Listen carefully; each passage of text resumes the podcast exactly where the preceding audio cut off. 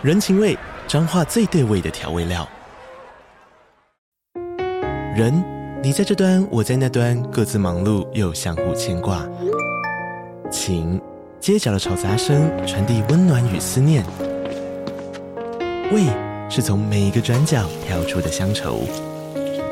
这里是彰化县政府 Podcast 节目《彰化早咖》，我是主持人内克。从彰化大小事各具特色到旅游攻略，透过轻松有趣的访谈，带着大家走进最在地的早咖。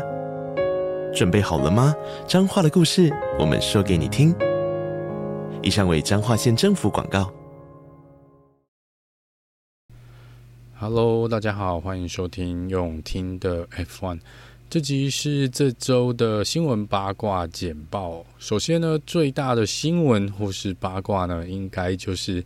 在上个礼拜，FIA 忽然间宣布要启动一个利益冲突相关的调查哦，是针对 Toto Wolf 以及他的太太 Susie Wolff 两人中间可能存在的利益冲突呢，要进行一些进一步的调查。然后这个部分呢，简单的在之前我在脸书我 po 一个懒人包，很简单的讲说，就是 Toto Wolff 算是 Mercedes F1 车队的管理高层或是车队的老板之一哦，那他是属于车队的一个人员。那 Susie Wolf 呢？他的太太是 F1 Academy 的赛事管理总监，那这是比较属于官方的人哦。那在这个部分呢，如果站在呃我们一般的一个比赛的一个模式里面呢，官方跟车队不能说常常在对立面，但是他们两边处于的呃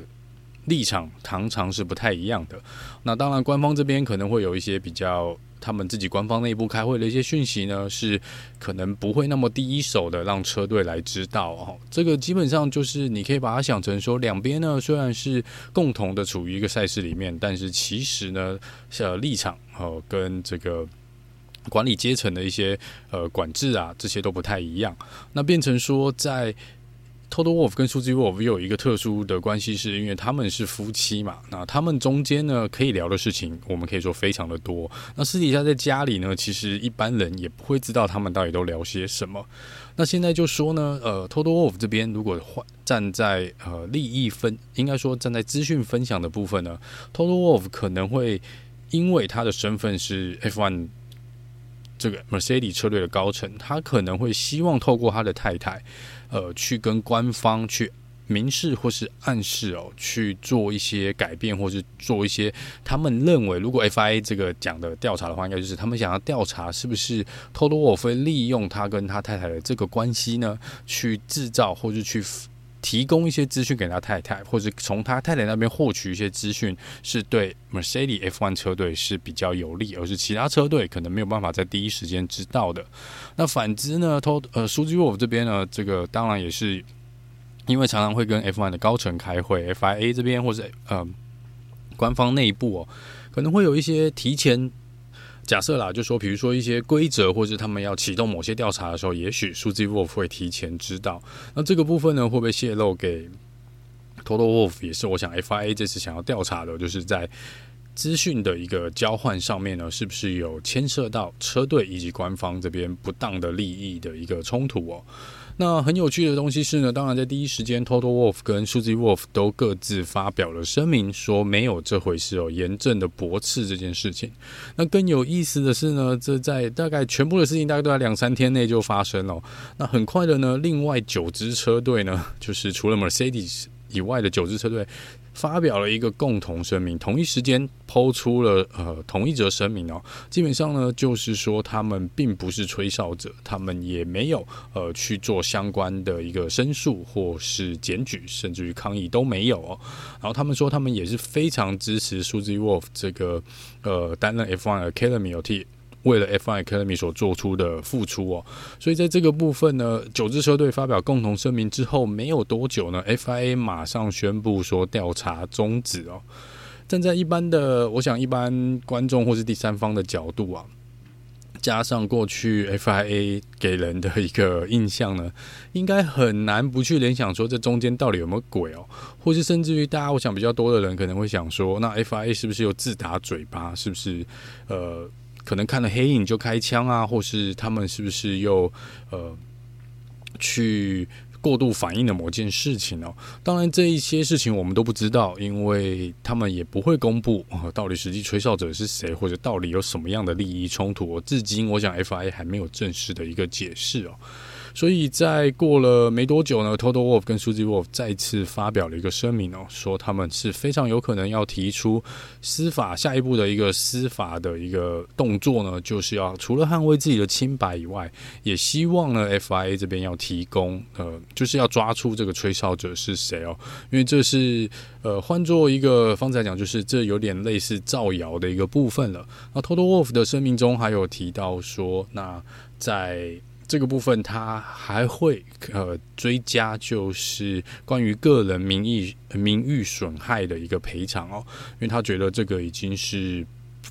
就是对他跟他太太的一个非常直接的攻击哦，已经有损害到他们的声誉哦，甚至对外的一些呃名声跟印象。这点我倒是同意啦。如果这真的是无中生有的话呢，那的确是要把这个抓出来，然后看到底是 FIA 从哪里得到这个讯息的？是某个人真的有去做一个吹哨者的一个检举呢，还是说这真的就是 FIA 从哪里听到了什么事，或是看到了什么疑似的？也许他们在网络上看到了什么？疑似的人在讲了某件事情，他们就自己跳进来调查哦。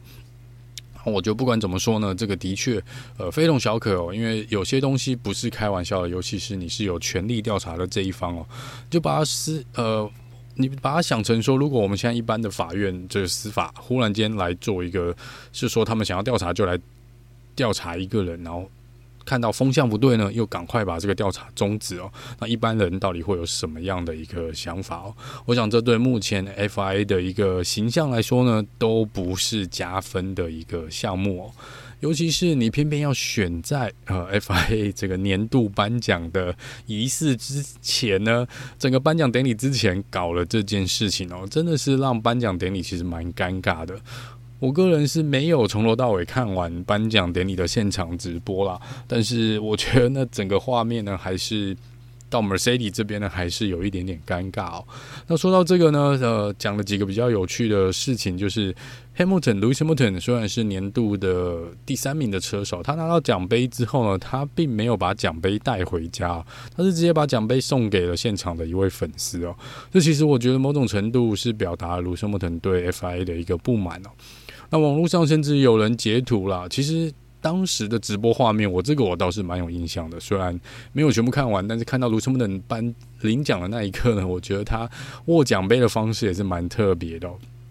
呃，我不确定网络上的图片，我好像看到有不知道哪个网站有一个截图。那这个图案就是呢，就是一手他是呃抱着奖杯嘛，然后也顺便拿着麦克风哦。但是他的左手，应该是他的左手比的是一个中指的一个姿势。我不知道这是不是因为他有呃顺便在拿麦克风的一个关系哦。只是我个人而言啊，我觉得我要这样子去拿奖杯跟麦克风，那个手指的动作是比较不自然。不过这个当然是一个小插曲啦，我觉得。也许也不需要特别去多解读，但从呃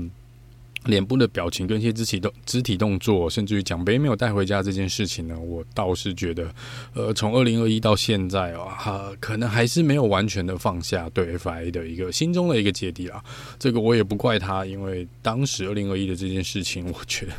呃，到现在，我想很多人可能也是还是没有办法接受。那 FIA 这边呢，偏偏又要在。前几天，呃，颁奖的前几天去捅了 Mercedes 跟这个 Total Wolff 还有跟 Susie Wolff，这跟 Lewis Hamilton 也是相当亲近的相关人员哦。所以在这个部分啊，我想我也不知道 FIA 在想什么，这我真的觉得非常非常的不恰当哦。即便是一个调查呢，你也不该这么草率，更何况你是直接终止的调查啦。那我想这个让大家去猜想的空间就比较大了。我 Netflix 已经确定明年的《Drive to Survive》的上映时间了，我不知道来不来得及加入这一段哦。这可能应该要把它加进去啊，看看 Fi 到底在想些什么。这应该也是蛮有趣的一件事情哦。那我也要看说 Total Wolf 跟 Susie Wolff 会不会正式的提告。那如果有的话呢，我想我们可能也要一段时间才会知道到底。这时候发生什么事？也许要等到某一个人退休，或是某一个人出了一本回忆录，我们才能真的知道到底当时 FIA 到底内部发生了什么状况，来启动这个调查哦。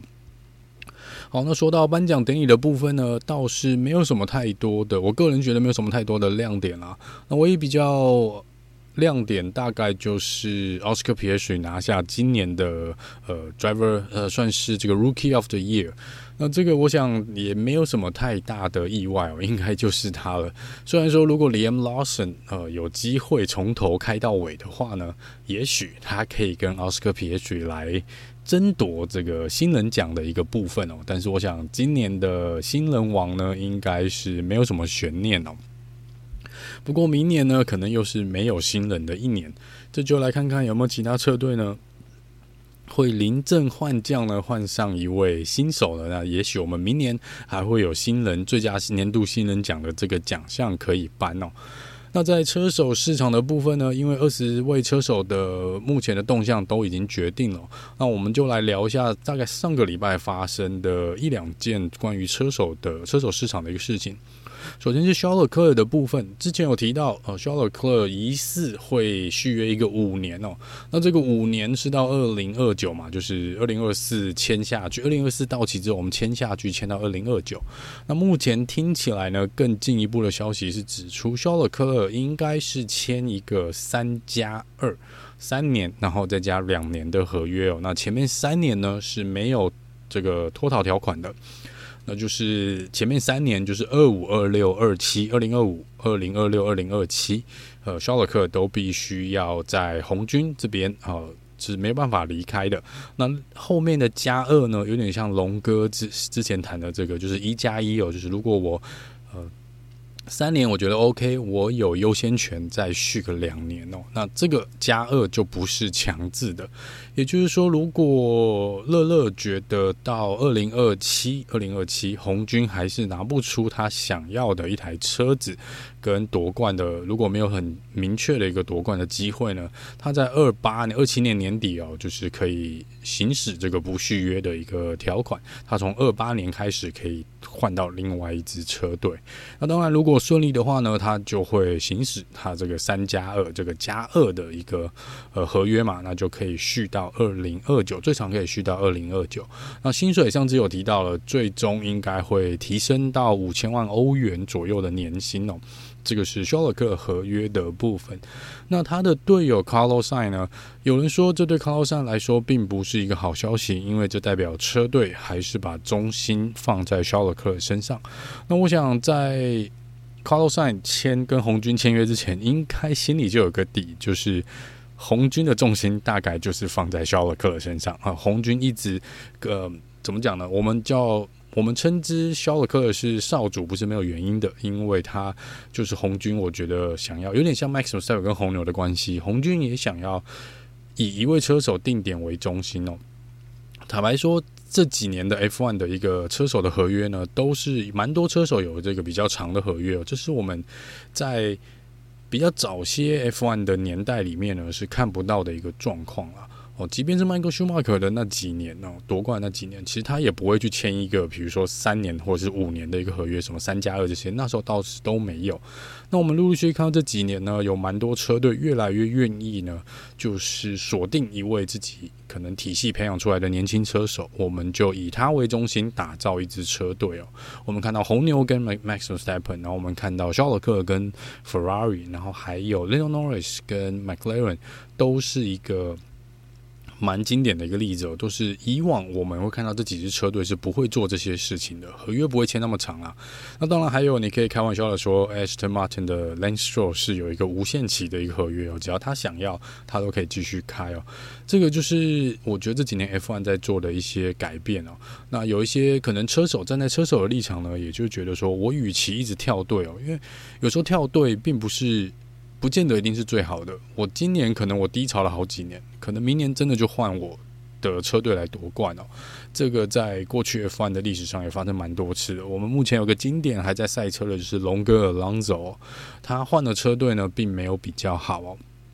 所以在呃车手的市场部分，也许车手呢也希望有一个跟一个车队，我们就一起成长哦。然后呃，在自己最熟悉的环境里面，如果薪水又没有太差的话，那当然是我想车手也是蛮乐意去有一份算是薪水的一个保障吧。我签了比较长的一个合约哦。好，那这是 Cosine 的部分。那 Carlos Sainz 这边说他目前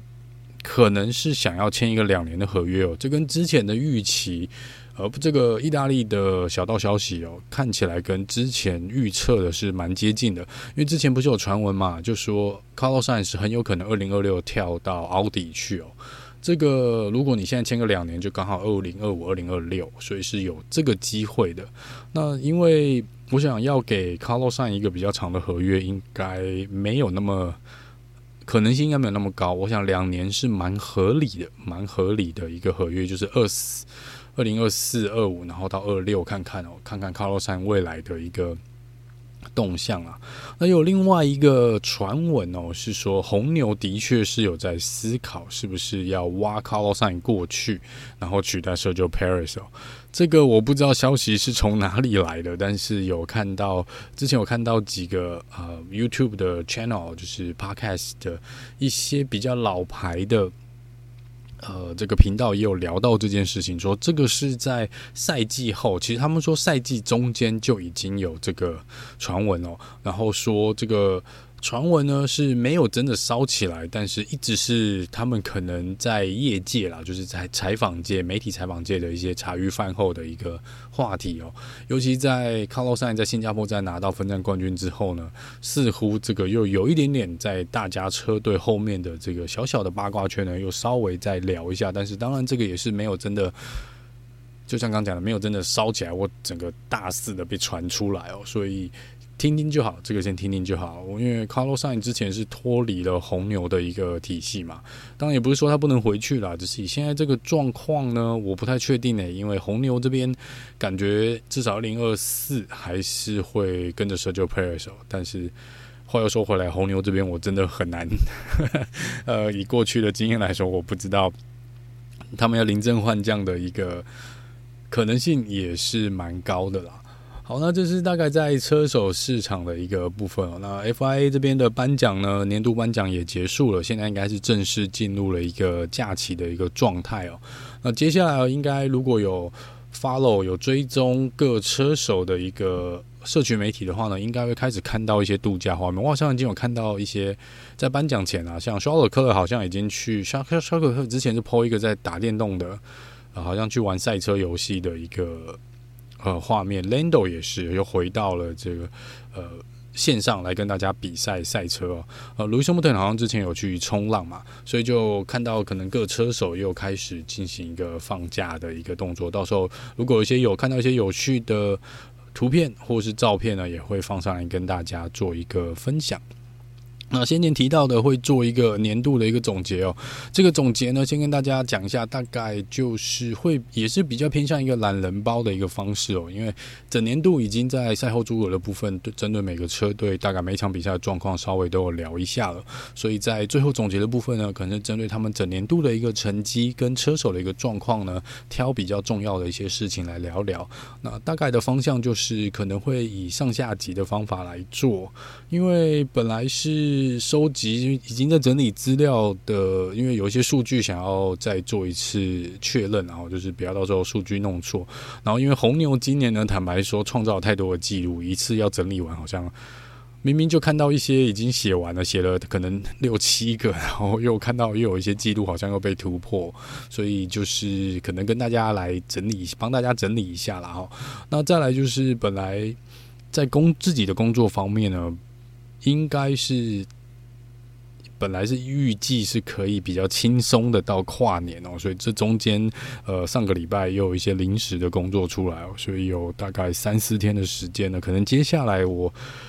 呃一直到年底呢，大概上班的时间又会加班的时间又会比较多，所以在这边可能呃更新的速度上面我不确定能不能够维持我之前的计划，因为真的是非常非常临时的一个